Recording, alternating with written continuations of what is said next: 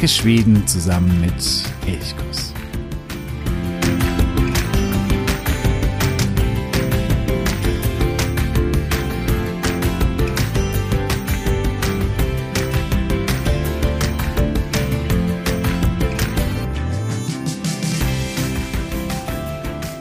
Heysan, ich begrüße dich zu einer weiteren Folge von Elchkuss, dem Podcast für Schweden mein Name ist Jo und ich freue mich sehr, dass du auch heute wieder dabei bist. Und ich freue mich, dass auch heute wieder Heike hier ist. Hey Heike. Hey, hey. Wenn du Heike noch nicht kennst, sie war jetzt schon ein paar Mal ja hier bei Elchkurs mit dabei. Sie ist Schwedischlehrerin, arbeitet bei OBS, dem Sprachinstitut für die skandinavischen Sprachen. Wenn du mehr über diese Sprachschule wissen willst, wenn du sagst, ja, ich Spiele auch mit dem Gedanken, Schwedisch zu lernen, dann schau gerne bei opsonline.de vorbei. Dort findest du eine ganze Fülle an unterschiedlichen Sprachkursen, auch mit Heike natürlich. Es gibt natürlich auch viele weitere Sprachlehrerinnen, die hier Schwedisch anbieten. Ja, wir waren schon, haben ein paar Mal schon über False Friends gesprochen, Heike. Und du hast jetzt erzählt, dass aus einem deiner Kurse auf oder als Reaktion auf eine Folge von äh, Elchkurs, von einem Podcast, eine Frage kam und die hat mit dem Zugfahren zu tun. Ich bin ja in einer der letzten Folgen auch über das ja, das nachhaltige Reisen habe ich darüber gesprochen und da war auch ein Punkt das Reisen mit dem Zug nach Schweden. Seit gewisser Zeit gibt es einen neuen Zug, eine neue Nachtzugverbindung von Berlin nach Stockholm die sehr, sehr reizvoll ist für alle, die gerne mit, mit dem Zug reisen, die gerne nachhaltig reisen. Aber hier haben wir einen, ja, einen ganz netten False Friend, denn dieser Zug heißt Snelltåget. Heike, kannst du uns dazu was sagen, zu diesem Snelltåget? Ja, das ist ein ganz bezauberndes Wort, der Snelltåg, der Liebezug. Ähm, und zwar gab es dieses Wort im Schwedischen sehr lange. Das haben die Schweden tatsächlich direkt aus dem Deutschen importiert, und zwar von dem deutschen Wort Schnellzug. Aus dem deutschen Schnellzug wurde einfach ein Snelltog. Also Tog ist ja das Wort für Zug. Und dann haben sie lautmalerisch unser deutsches Schnell einfach zu Snell umgewandelt, ohne allerdings, ähm, ich weiß nicht, warum sie es wirklich so gemacht haben, ohne zu beachten, dass das Wort schnell keineswegs schnell heißt, sondern es heißt lieb, nett, freundlich, also mit der Betonung eher auf lieb. Also war es sehr lange der Liebezug. Das Ganze wurde, dieses Wort wurde dann irgendwann in den Ende der 80er, Anfang der 90er tatsächlich geändert. Dann hat man in Schweden gemerkt, so, ups, passt nicht so ganz. Daraus wurde dann auch der Snub-Tog. Und jetzt bin ich auch vor kurzem, als ich darüber las, dass es jetzt wieder einen Nachtzug, eine Nachtzugverbindung von Berlin über Köpenhamn, Posvanska, also Kopenhagen, nach Stockholm gibt, auf das Wort Snelltog gestoßen. Ähm, ich denke, das ist ein wunderbarer Marketing-Gag. Es ist eine private Eisenbahngesellschaft, die aus Frankreich kommt, die diese Verbindung anbietet und die sicherlich dann dieses alte Wort genommen haben. Und ähm, ja, es ruft zumindest einen Schmunzler hervor und es prägt sich vor allen Dingen ein. Das auf jeden Fall, genau. Und gerade für, ja, für die deutschen Ohren, wir denken automatisch an den Schnellzug. Und wenn man das, die wahre Bedeutung noch weiß, man weiß, es heißt der nette, der liebe Zug, das ist ja wirklich etwas äh, sehr, sehr Schönes. Aber hier muss man ein bisschen aufpassen, genau, dass der Snelltog der nette Zug ist und der Snap-Tog, das ist der eigentliche Schnellzug. Vielen Dank, Heike, für diese Erklärungen. Wenn du da auch äh, weitere Force Friends hast, mal über einen gestolpert bist, dann äh, schreib gerne an elchkus.elchkus.de, dann greifen wir das gerne in einer der weiteren Folgen auf. Ja, sehr, sehr gern, denn es gibt viele, viele, viele falsche Freunde. Ja, manche ja, führen zu einem Schmunzeln, manche sind tatsächlich auch bedeutungsentscheidend oder dass man da wirklich auch stolpern kann oder etwas Falsches ausdrücken kann, da muss man manchmal aufpassen. Oft kann man da aber auch dann zusammen mit den Schweden auch herzlich lachen, wenn man da über einen Force Friend gestolpert ist. Heute soll uns, soll es aber um etwas anderes gehen. Heute haben wir die Aussprache in den Mittelpunkt unserer Folge gerückt. Die Aussprache ist da so ein bisschen, ich sage mal, ja, zwiespältig. Ich glaube, einerseits sagen ganz, ganz viele, dass gerade die Satzmelodie des Schwedischen, dieser leichte Singsang, etwas ist, was unglaublich vielen sehr an der schwedischen Sprache gefällt, weil sie eben nicht so hart klingt, was sehr weich klingt, sehr melodisch ist und das etwas ist, was positiv ist. Da kann ich mich auch nicht ausnehmen. Das ist so etwas, wo ich gleich von Anfang an gesagt habe, das gefällt mir unglaublich an der schwedischen Sprache. Gleichzeitig ist aber auch dieses dass die Schweden immer so eine Melode sprechen und vieles da in so eine Melodie hineinpacken, führt auch dazu, dass es manchmal sehr, sehr schnell geht, ähm, dass Wörter miteinander verbunden werden und es alles nur so ein großer Laut irgendwie ist und man gar nicht mehr die Wortgrenzen unbedingt äh, unterscheiden kann oder erkennen kann. Und das natürlich auch für das Sprachenlernen oder das Verstehen oft auch eine Schwierigkeit darstellt einem Beispiel, das ist noch kein ganzer Satz, sondern nur ein einzelnes Wort, da kann man das vielleicht schon mal ganz gut so nachvollziehen. Waschegu, das Wort für bitte, also greif doch zu, bitte, nimm doch etwas, Waschegu. Das wird war so gut, das sind so die drei Bestandteile, drei Wörter, die hier zusammengezogen worden sind, so ein Wort war so gut, also sei so gut. Und hier haben wir zum einen das RS, wenn das aufeinander trifft, wird zu einem Sch-Laut. Und wir haben ganz am Schluss, da steht eigentlich ein D, das aber wegfällt und einfach ignoriert wird. Und allein an diesem Wort kann man, glaube ich, schon einiges über die schwedische Aussprache oder so ein paar Besonderheiten der Aussprache vielleicht ähm, herausfinden. Ja, unbedingt. Also dieses Wort, das kann man wie so eine Art äh, konzentrierte Quintessenz der Aussprache Irrtümer und der Aussprache Schwierigkeiten sehen. Also äh, das Schwedische ist wirklich, wie du schon sagst, Jo, eine Sprache, die einen schon von Anfang an ganz warm in den Arm nimmt. Durch diesen Melodie, die wir hören, die natürlich, wenn man es jetzt ganz wissenschaftlich betrachtet, ein Rhythmus ist und keine Melodie, aber es wirkt auf uns eben wie eine Melodie, dieses schöne Auf und Ab. Und das Lustige ist ja, dass das sehr regelmäßig passiert. Das lässt sich jetzt auch mathematisch nicht genau berechnen, aber es liegt an zwei verschiedenen Wortakzenten, ähm, auf die wir sehr gerne mal in der späteren Folge noch eingehen würden, weil das doch ein bisschen länger dauert und äh, heute verschaffen wir uns eher mal einen Überblick über diese verschiedenen Aussprachenmöglichkeiten und fokussieren uns da auf die ähm, ja auf das Problem, dass wir natürlich möglichst schnell beim Schwedisch lernen nicht nur selber reden möchten, sondern wir wollen auch gern die Schweden verstehen. Das ist ja der Witz an der ganzen Geschichte. Und wie du schon gesagt hast, Jo, oft wirkt das Schwedische wie phänomenale Einwortsätze, bei denen man einfach nicht verstehen kann, wo hake ich jetzt ein? War das wirklich nur ein Wort? Nein, nein, das war ein ganz komplexer Satz. Und da kommen wir zu diesen Verbindungen dazu damit die Schweden auch wirklich ihren Sprachrhythmus halten können und nicht gestört werden durch solche störenden Laute wie T und D und K, die ja sehr hart sind und die immer zu einem Abbruch eines Sprach, äh, eines Sprachflusses führen, haben sich die Schweden einfach was ausgedacht. Und zwar zum einen, wenn wir jetzt mal vom Hochschwedischen, also vom Riksvenska sprechen, dann machen die genau das, was du gesagt hast, Jo. Sie verbinden zum Beispiel das R und das S zu einem SCH.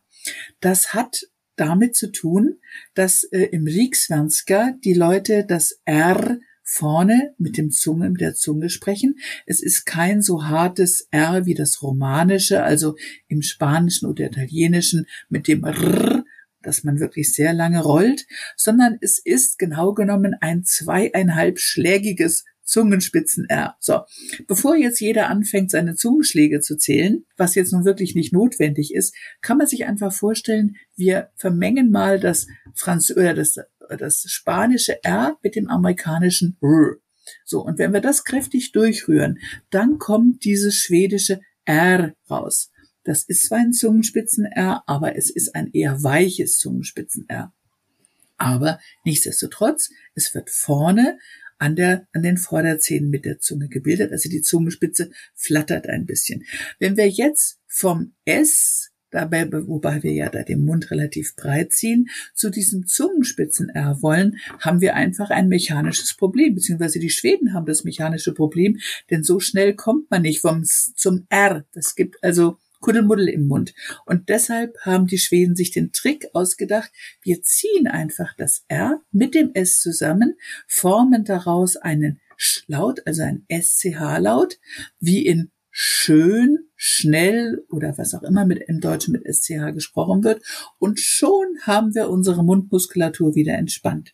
wäre zum Beispiel ein Beispiel, nehmen wir den, Wasserfall, ähm, wird F-O-R-S geschrieben, ja. also Force, aber eben Forsch ausgesprochen. Im Rieksvenska. Genau, im Rieksvenska. Wir mhm. kommen gleich nochmal auf die, auf die Ausnahmen, vielleicht in äh, den Dialekten noch drauf zu sprechen. Mhm. Das schwierig ist aber auch, dass diese RS-Kombination nicht nur innerhalb eines Wortes, also wie es bei Forsch beispielsweise mhm. funktioniert, sondern ja auch über die Wortgrenze hinweg. Und da haben wir dann schon diese Zusammenziehung. Das heißt, wenn das eine Wort mit R endet und das nächste mit S beginnt, auch dann kann diese Zusammenziehung erfolgen. Genau, das ist gnadenlos. Also es wird alles zusammengezogen, ähm, auch wenn es eben sich um zwei verschiedene Wörter handelt. Aber nur so kriegen wir ja diesen schönen rhythmischen Sprachklang auch hin. Mm, es gibt einen kleinen Trick, wie wir auch als Anfänger schon versuchen können, den schwedischen Redefluss zu verstehen. Und zwar ist es so, äh, die Schweden sind ein sehr rationales Volk, also wenn man es mal verallgemeinern kann. Das heißt, was sie sagen, ähm, das versuchen sie auch sehr rational zu betonen. Also es wird jetzt nicht wie im Italienischen das große Drama aufgefahren und der ganze Satz wird in allen Schattierungen betont, sondern die Schweden betonen die Wörter, die wichtig sind für die Vermittlung der Information. Also wenn wir bei unserem schönen Wort Varsågod bleiben, dann haben wir natürlich auch eine Betonung auf dem letzten, auf dem Gu. Das heißt gut und das ist wasche gut. Das ist wie ein Anlauf nehmen, um dann hinten bei Gu rauszukommen. Also es ist was Positives, gut. Natürlich haben wir am Anfang auch noch unser Wa, aber das ist eben etwas, äh, das heißt sei, aber das ist in dem Moment für die Informationsvermittlung nicht so wichtig wie hinterher das positive Gu. Man kann sich das ungefähr so vorstellen, als wenn man Anlauf nimmt und dann beim Gu springt man dann und das ist die Information, die rüberkommen soll. Und wenn man das versucht, kriegt man schon ein paar Informationen raus. Das heißt also quasi unwichtige Wörter, die fallen oft so ein bisschen runter, die werden noch so mitge, ja, ich sage jetzt mal mitgenuschelt.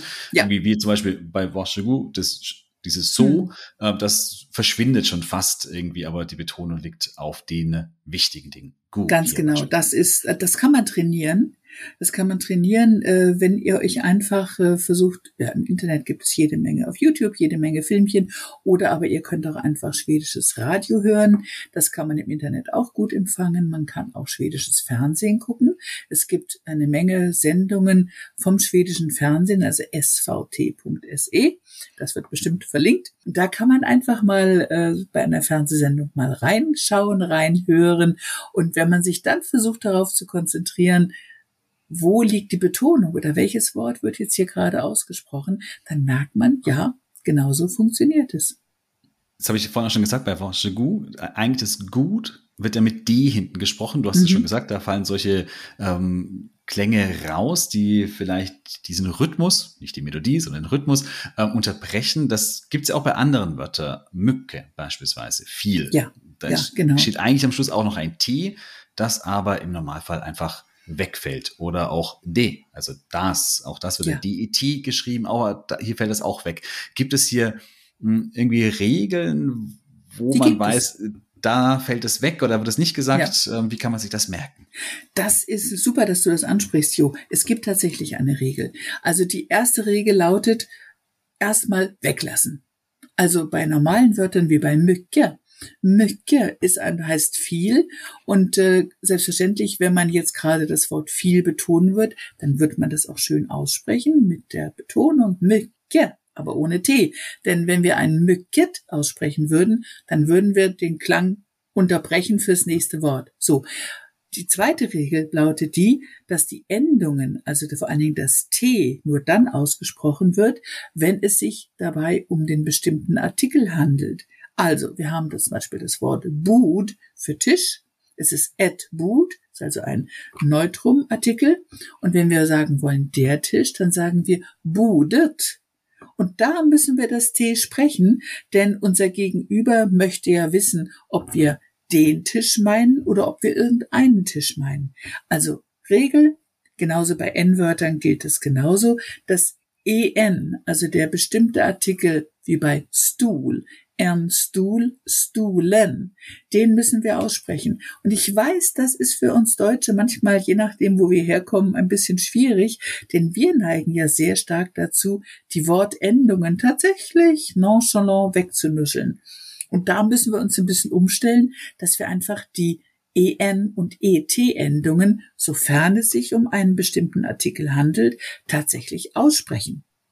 Das ist ja so ein Phänomen, das ja in jeder Sprache vorkommt. Der Mensch neigt zur Sprachökonomie. Man versucht die Dinge möglichst schnell und einfach irgendwie auszudrücken. Genau, bei uns waren dann die EN-Wendungen, die werden noch so ein bisschen hingenuschelt. Äh, und im Schwedischen sind es eben andere äh, Dinge.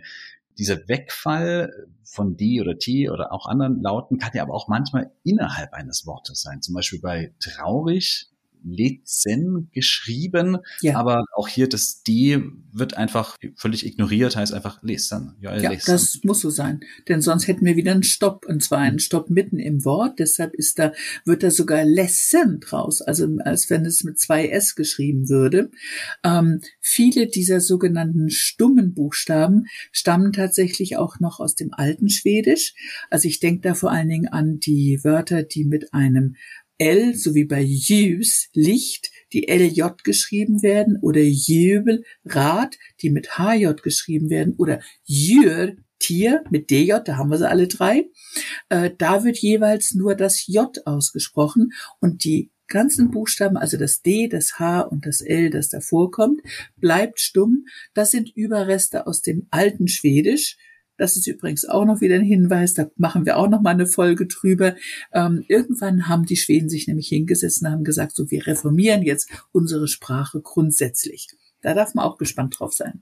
Ja, genau. Also wir haben noch viel vor. Da gibt's äh, so viele Themen, die wir, über die man sprechen kann, wenn das, wenn es ums Schwedische geht oder um die Sprachgeschichte, um die Aussprache, um grammatikalische Phänomene. Das ist äh, wirklich fast eine endlose Geschichte. Genau, da kann man sich ja. auf vieles, auf vieles ähm, freuen. Also das heißt, es ist dann also schon so, dass diese Melodie oder der Rhythmus, den das Schwedische ausmacht oder den das Schwedische auszeichnet, dass der eben auch dafür sorgt, dass wir quasi so sprachökonomische Phänomene haben, dass Dinge weggelassen werden, weil das alles sozusagen in diesen Rhythmus hinein ja, geformt werden muss und sobald ähm, etwas diesen Rhythmus unterbricht, dann wird es tendenziell eher weggelassen. Kann man das so, genau, so ja. zusammenfassend sagen? So kann man das sagen. Also ich habe mhm. zum Beispiel einen sehr schönen Satz, das ist ein etwas längerer Satz und der heißt, wenn man ihn ganz langsam ausspricht, Borås är en stad som ligger öster om Göteborg. Das ist also nichts Schlimmes. Kurz. Ja, genau. bitte. Borås ist eine Stadt, die östlich von Göteborg liegt. Genau, von dem schönen Göteborg. Und wenn wir jetzt einen Schweden hören, dann sagt er, Borås är en stad som ligger öster om Göteborg. Also eher so, ich würde mal sagen, ein Zwei-Wortsatz. Mhm. Und ähm, da werden eben auch sehr viele äh, Buchstaben zusammengezogen, zum Beispiel Österom. Da wird einfach Österom raus, weil es dann mehr besser fließt. Mhm. Oder es werden dann eben auch Buchstaben weggelassen. Zum Beispiel R ist, da wird das R, das sowieso immer weggelassen wird.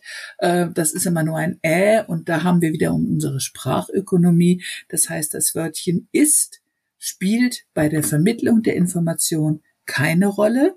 Für uns ist wichtig Büros, sta östlich, Stadt, Göteborg. Das sind die drei Wörter, die wir verstehen müssen und den Rest können wir uns zusammenreimen. Und genau das wird auch betont in dem Satz. Vielleicht noch eine Kleinigkeit. Es gibt so ein paar Wörter, zum Beispiel Nogon oder mhm. Non oder Nogonting, ähm, wo mhm. es zwei unterschiedliche Aussprachemöglichkeiten gibt. Einmal sozusagen die ich sage jetzt mal, die vollständige Aussprache und einmal so eine verkürzte Aussprache, also non oder no gon. Hm, gibt es da irgendeine Regel, dass man das eher das eine oder das andere sagen sollte oder kann man hier das wirklich machen, wie man möchte? Also wenn man sehr viel Zeit hat, dann kann man natürlich Nogon sagen und No Gott und da freuen sich die Schweden vielleicht auch drüber, aber sie wirken wahrscheinlich auch mit einer leicht hochgezogenen Augenbraue oder so, uh, okay, er spricht das sehr ausführlich drauf. Ich würde das auch wieder äh, in den Bereich Deklamieren schieben. Ähm, das normale Umgangsschwedisch ist not non, weil das einfach keine so unglaublich wichtigen Wörter sind. Das heißt ja etwas, das braucht man jetzt nicht so übermäßig zu betonen. Deshalb wird es so ausgesprochen, not non. Und man sieht es auch immer öfter, dass es genau so geschrieben wird. Also dieses GO wird tatsächlich auch inzwischen schon in der Schriftsprache in einem ähm, äh, ja, äh, freizeitmäßigen oder in einem lockeren Schreibstil inzwischen auch schon weggelassen.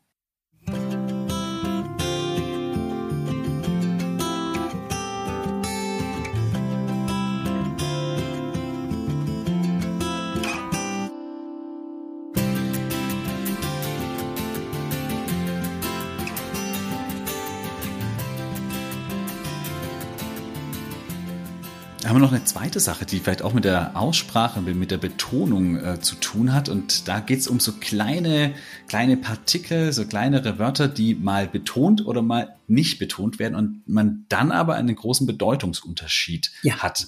Da ja. möchte ich vielleicht mit einem Beispiel einsteigen. Ich hatte letztens einen Artikel in der Dagens Nyheter gelesen, dieser schwedischen Tageszeitung. Und ich habe nur die Überschrift gelesen und war zunächst mal fürchterlich irritiert. Das hat sie dann schnell gelegt, weil ich dann schon kapiert habe, auf was die Zeitung hinaus wollte. Aber im ersten Moment habe ich ähm, das falsch gelesen quasi. Und zwar lautete die Überschrift Därför är Putin so besatt av att skriva om Ukrainas historia. Also deswegen ist äh, Putin oder deswegen liegt Putin so viel daran, dass er, so habe ich das jetzt gelesen, über die ukrainische Geschichte schreiben möchte. Und da habe ich gedacht, was ist das denn für eine Überschrift oder warum will Putin über die ukrainische Geschichte schreiben? Bis ich dann kapiert habe, nein, das heißt nicht Skriva om Ukrainas Historia, sondern Skriva om. Also genau. die Betonung auf dem om. Ja. Und dann heißt es, deswegen ist Putin so daran interessiert, die Geschichte der Ukraine umzuschreiben. Das heißt, ja. je nachdem, ob ich dieses om bei Skriva om betone oder nicht betone, kommt einmal Schreiben über und einmal Umschreiben heraus. Und da gibt es so ein paar so Beispiele. Mhm. Hast du noch ein anderes Beispiel? Wo, oh ja. Ja, ein Beispiel, das nicht, vielleicht nicht ganz so gefährlich ist wie, wie deine Überschrift, denn das ist ja schon, da liegen ja Welten dazwischen. Ne? Bei dem einen ja. ist der Putin positiv, da schreibt er Besinnungsaufsatz und beim nächsten äh, schlägt die brutale Realität zu. Ja. Ähm, ein wesentlich harmloserer Ausdruck ist äh, das Verb Helzer, also grüßen, begrüßen. Und es hat aber auch die Bedeutung, wenn man jetzt die Präposition dazu nimmt, dass man jemanden besucht. Und wenn ich sage, ich besuche dich, jo helzer po day. Und da hören wir schon gleich, da betone ich das po, also die kleine Präposition, den Partikel po. Also, jag vill hälsa på dig da möchte ich dich besuchen. Es gibt aber auch eine andere Möglichkeit, wenn ich jetzt jemanden nur grüßen will, wenn ich jetzt zu dir sage, ähm, hälsa på Sten, dann sage ich dir gerade, ach, grüß doch bitte Sten auch von mir. På Sten, also betone ich das Verb. Also zwei vollkommen unterschiedliche Betonungen, ähm, die auch wieder sehr großen, sehr großen Bedeutungsunterschied haben. Also bis man in Schweden eingeladen wird, geschweige denn sich selber einlädt, da muss doch eine ganze Menge passieren. Man sollte vielleicht mit diesem Hälzer Po hm, ein bisschen vorsichtig sein. Aber man kann es trainieren. Dafür sind die Kurse ja auch da, dass man einfach dann auch sich daran erinnert, ja non, dann besuche ich jemanden und ja non, dann grüße ich jemanden. Genau, also wir hatten ja vorhin auch, dass diese kleinen Wörter ja eigentlich nicht betont werden im Schwedischen und eher so ein bisschen weggefallen werden, aber dann, wenn sie eben wichtig werden, dann werden sie auch ganz, ganz stark betont. Ähm, ein anderes, vielleicht das berühmteste Beispiel ist ja das Tücke Om. Ähm, mhm. Auch hier haben wir auch zwei ganz unterschiedliche Möglichkeiten und da sollte man vielleicht auch aufpassen, nicht, dass man da etwas Falsches sagt. Ja, also bei tycker om und jag, jag tycker, das heißt ich meine, ich finde, meiner Meinung nach, jag tycker att oder jag tycker om, äh, jag, jag tycker om not, dann habe ich eine Meinung dazu. Wenn ich aber sage, jag tycker om dig, dann mag ich dich. Genau. Und das ist dann schon was ganz anderes. Ja, ja. Also da gibt's, ja, es sind keine False Friends, aber eben ähm, Bedeutungsunterschiede, die auf mhm. der Betonung beruhen. Und da muss man natürlich ein bisschen aufpassen, dass man da richtig betont, weil man sonst etwas anderes sagen möchte. Wie du es schon gesagt hast, das sind etwas oder das sind Dinge, wo ich sage, das kann man wahrscheinlich besonders gut auch in einem Sprachkurs lernen. Wenn ich da, glaube ich, zu Hause einfach mit meinem Buch irgendwie etwas lerne, da kann ich sowas wahrscheinlich überhaupt gar nicht so gut erfassen. Und im Sprachkurs, da wird man ja ganz schnell auf solche Probleme wahrscheinlich hingewiesen und da wird es ja auch ganz ja. gezielt geübt. Das stimmt, das stimmt. Ich meine, man kann, da hatten wir ja schon mal drüber gesprochen, man kann auch immer eine Sprachlern-App verstärkend dazu einsetzen. Und in der Sprachlern-App hört man auch, dass bei dem einen Ausdruck nur das Verb betont wird, bei dem anderen wird der Partikel betont. Aber die Frage wirklich, warum und welche Bedeutung hat diese unterschiedliche Bedeutung, die sieht man zwar in der Übersetzung, aber das wirkliche Üben und auch so ein bisschen so die, das Fleisch um diesen Knochen herum. Also tatsächlich Übungssituationen zu schaffen, mit denen man sich dann so einen Unterschied auch besser merken kann. Das geht im Kurs doch ein bisschen besser. Das auf jeden Fall, genau. Ja, hast du noch etwas äh, weiteres für die Aussprache, was äh, jetzt hier in dieser Folge vielleicht noch wichtig ist, wo du sagst, das ja, möchte ich noch genau. jemand mitgeben? Ganz genau. Und zwar auf die grundsätzlichen zwei unterschiedlichen Aussprachemöglichkeiten im Schwedischen.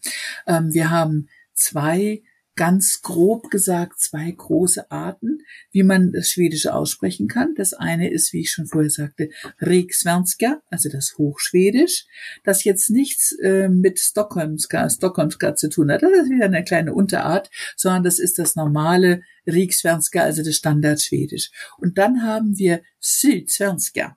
Also Sydsvenska, das umfasst den Bereich Skåne, Blekinge, äh, den Südteil von Halland, den südlichen Teil von Smoland auch noch. Das ist der Teil, in dem man nicht das Zungenspitzen-R spricht, sondern man spricht eher das dänische R, was aber auch kein deutsches gerolltes Rachen-R ist, sondern es ähnelt eher dem dänischen R, ein etwas gekratztes R, das auch im Rachen gesprochen wird. Das hat, jetzt mache ich mal eine ganz kleine Klammer ganz groß auf, ähm, hat damit zu tun, dass Südschweden viele Jahrhunderte lang zu Dänemark gehörte und dass dort natürlich die sprachliche Prägung der Menschen über das Dänische erfolgte. Wie sich das dann geändert hat, das können wir auch ein andermal nochmal machen. Also eben nur diese grundsätzliche Unterscheidung zwischen dem Südschwedischen und dem Hochschwedischen. Beim Südschwedischen ist es so, es fällt vielen von uns, die Schwedisch lernen, äh, leichter, weil man eben nicht dieses Zungenspitzen-R sprechen muss. Und ähm, es gibt Leute, die sprechen einfach kein Zungenspitzen-R. Und das ist in Schweden ganz genauso. Nicht jeder spricht von Natur aus ein Zungenspitzen-R. Deshalb gelten beide Aussprachen vollkommen parallel. Es gibt da keine Unterscheidung, kein Naserümpfen oder sonst irgendwas, sondern das ist völlig gleichwertig. Und es ist auch noch so, dass es für uns als Schwedisch Lernende teilweise einfacher ist, einem Südschweden zuzuhören, wenn er nicht zu stark im Dialekt ist, weil er einfach viele Buchstaben ausspricht, die ein Hochschwedisch sprechender gar nicht aussprechen würde. Zum Beispiel unser Beispiel mit dem R und S, das zum SCH zusammengenommen wird, das brauche ich als Südschwede nicht, denn ich spreche ja sowieso das R hinten im Rachen etwas angekratzt und vom R zum S zu kommen, spielt keine Rolle. Wir haben den schönen schwedischen Namen Lars, also Lars, Lars auf Deutsch und auf Südschwedisch wird er auch Lars gesprochen, also Lars, Lars gesprochen, sei ich ebenfalls versprochen. Also Lars wird er ausgesprochen und damit ist er leichter für uns Deutsche auszusprechen und auch äh, nachvollziehbarer als das hochschwedische Lorsch, weil Lorsch klingt wie ein ganz anderer Name und hat mit Lars, so wie wir den Namen kennen, eher weniger zu tun. Ich kann leider Skonska gar nicht. Ich verstehe es natürlich klar, aber ich kann es nicht sprechen und deswegen will ich das hier jetzt auch gar nicht machen, weil das ist, glaube ich, genauso wie im Deutschen. Wenn man versucht, Dialekte nachzumachen, die man ja. nicht kann, dann wird das im Normalfall immer nur peinlich. Ja, das ähm, stimmt. Das sollte genau. man vielleicht nicht machen. Ja. Aber es das heißt, Aber wenn, äh, vielleicht nur dieses eine Wort, ich beende ja auch mal jede Folge mit wie Hirsch, also wir hören uns. Da würde eben jemand in Skone sagen, wie Hörs. Genau. Wie Hörs, wie Hörs. Genau. Das ist ein, eine R, das man dann auch hört. Ja. Okay. Gut, ja, über die ganzen Dialekte, da könnte man natürlich auch wahnsinnig viel ähm, drüber, drüber sprechen. Wie sieht es da bei dir aus? Du hast wahrscheinlich in deiner Ausbildung als Dolmetscherin Riksvenskan gelernt. Hast du trotzdem auch so Einblicke in andere Dialekte oder kannst du andere Dialekte oder wie sieht es da aus bei dir? Also ich kann keine anderen Dialekte. Ich verstehe eine ganze Menge Dialekte. Ähm, ich habe das große Glück gehabt, dass ich an der Universität zwei Dozentinnen hatte, die wirklich äh, puren, pures Riksvenska gesprochen haben, also ein sehr gepflegtes Hochschwedisch. Das war dann auch konsequenter zum Lernen. Aber ich habe in der Vergangenheit auch durch die beruflichen Tätigkeiten mit sehr vielen Leuten aus sehr verschiedenen Gegenden in Schweden zu tun gehabt, unter anderem drei Jahre mit wunderbaren Menschen aus Skåne, aus Malmö und Umgebung. Also der Ort heißt nicht Malmö, sondern das ist Malmö. Und äh, dort kommt es auch immer darauf an, ob jetzt jemand sehr stark im Dialekt spricht oder ob er ein sogenanntes Wodat Skånska, also ein gepflegtes Schone spricht. Das ist, entspricht ungefähr hier bei uns, ähm, jetzt aus meiner Gegend, aus dem Rhein-Main-Gebiet, wenn jemand ein gepflegtes Frankfurterisch spricht, das man durchaus in ganz Deutschland verstehen kann. Und äh, die Dialekte sind im Schwedischen so mannigfaltig, wie sie im Deutschen auch sind. Man muss sich einfach manchmal ein bisschen reinhören. Es gibt auch im Schwedischen immer weniger Leute, die reine Dialekte sprechen. Es gibt viele dialektale Färbungen. Es gibt auch viele Wörter, die man eben nur in bestimmten Gegenden so gebraucht. Also das ist genau wie im Schwedischen. Und jeder von euch, der nach Schweden fährt, wird über kurz oder lang natürlich oder hat schon seine Lieblingsgegend und wird sich dann natürlich auch an die Aussprache dort in diesem Bereich auch eher gewöhnen. Hast du einen bestimmten Lieblingsdialekt? Hm, das ist jetzt schwer. Also ich dachte, ich habe äh, lange Zeit beruflich äh, mit äh, Göteborg zu tun gehabt. Ich liebe diesen Akzent auch. Äh, inzwischen finde ich Stockholmska, Göteborgska, richtig, ja. das teilweise schon ein bisschen knifflig ist. Mhm. Äh, Stockholmska finde ich im, inzwischen auch äh, wunderbar, aber ich liebe auch Skånska äh, in verschiedenen Schattierungen. Das Smolenska unterscheidet sich natürlich auch sehr stark. Wer die Bücher von Astrid Lindgren im Original liest, der wird es auch sehen. Sie hat ja sehr stark auch im Dialekt geschrieben. Äh, das ist natürlich auch, manchmal sind auch alte Wörter dabei, die man heute nicht mehr benutzt, aber sie hat sehr viel Dialekt äh, geschrieben. Ähm, ja, es gibt so, es gibt so viele. Es gibt wunderbare Dorlaner, der, der Dorlaner ähm, Dialekt ist wunderbar. Wärmlenska ist fast wie eine Sprache für sich. Also mhm. das, es gibt, glaube ich, kaum einen Dialekt, der so rhythmisch oder für uns melodiös spricht wie Wärmlenska. Ähm, ja, freie Auswahl. Ja, da vielleicht noch eine kleine Anekdote. Das war einer meiner Fehler, die ich gemacht habe, als du gerade gesagt hast, dass Astrid Lindgren auch sehr im Dialekt geschrieben hat oder dass große dialektale Einflüsse da zu finden sind. Ich hatte am Anfang, als ich angefangen habe, Schwedisch zu lernen, habe ich so ein paar Bücher gesucht, wo ich gedacht habe, okay, mit denen kann ich vielleicht auch schneller, auch so ein bisschen umfassendere Texte lesen und verstehen und habe dann Ronja Räubertochter von Astrid mir herausgesucht, also Ronja Räubertochter. Und am Anfang habe ich gedacht, das ist ja völlige Wahnsinn, ich verstehe gar nichts, weil hier natürlich zwei Dinge mit hineingekommen sind. Zum einen eine Räubersprache, eine ein bisschen altertümliche Räubersprache und dann eben noch so eine dialektale Färbung. Und also hier kann ich vielleicht auch sagen, als Einstieg ins Schwedische würde ich nicht mit Ronja Räubertochter anfangen. Das ist doch eine große Herausforderung. Es gibt bessere Kinderbücher, mit denen man, glaube ich, besser anfangen kann, ja, das Schwedische also ich, zu lernen. Auf jeden Fall. Also ich würde so wunderbar die Bücher von Astrid Lindgren sind ähm, und die Versuchung sehr groß ist, weil ja alle von uns, die wir für Schweden und für Schwedisch schwärmen, natürlich unsere Astrid Lindgren vorwärts und rückwärts gelesen haben. Aber mit diesen Büchern im Original anzufangen, das ist schon eine richtige Herausforderung. Also da gibt es einfachere Sachen. Es gibt Gott sei Dank im Schwedischen jetzt ähm, Svenska Mhm. Es gibt sehr viele Bücher, sehr viele äh, moderne Romane auch, die in einfachem Schwedisch neu geschrieben wurden und bei denen es dann wesentlich einfacher fällt, da im Text auch mitzukommen. Okay, gut. Dann ne, sind wir mit unserer heutigen Folge auch schon wieder am Ende. jetzt, wo es um die Aussprache ging, wir werden noch auf jeden Fall eine zweite Folge machen, da wird es dann um den Akzent 2 und dann wirklich auch diese Melodie gehen oder wo es darum geht, wo wird eigentlich betont oder wie wird innerhalb eines Satzes oder die einzelnen Wörter, wie werden die betont und wir werden natürlich auch noch eine Folge zu den Konsonanten machen, die auch nicht immer so ausgesprochen werden, wie man das vielleicht aus dem Deutschen vermuten würde und die am Anfang auch eine gewisse Herausforderung darstellen. Also die Aussprache, das ist wirklich ein umfangreiches Thema oder umfangreiches Gebiet. Ich danke dir ganz, ganz herzlich, Heike, dass du auch heute wieder dabei warst und uns äh, wieder mit vielen schönen Details in die schwedische Sprache eingeführt hast. Tüsen, tüsen, tack. Ja, tack so mycket, tack själv. Es hat mir wieder sehr, sehr viel Spaß gemacht. Das kann ich nur so zurückgeben. Ja, wenn du auch etwas hast, wo du sagst, da habe ich in der Aussprache vielleicht manchmal Schwierigkeiten oder da oder das gefällt mir vielleicht auch besonders gut, das kann ja auch etwas Positives sein, dann äh, schreibe gerne an elchkus@elchkus.de und teile mir das mit, dann kann man das auch in einer der folgenden Episoden mit einbauen. Ich wünsche dir nun eine wunderschöne Woche. Genieße die hoffentlich schönen und sonnigen Tage und sage nochmal Danke an Heike und dir da draußen einen wunderschönen Tag. Hade so bra.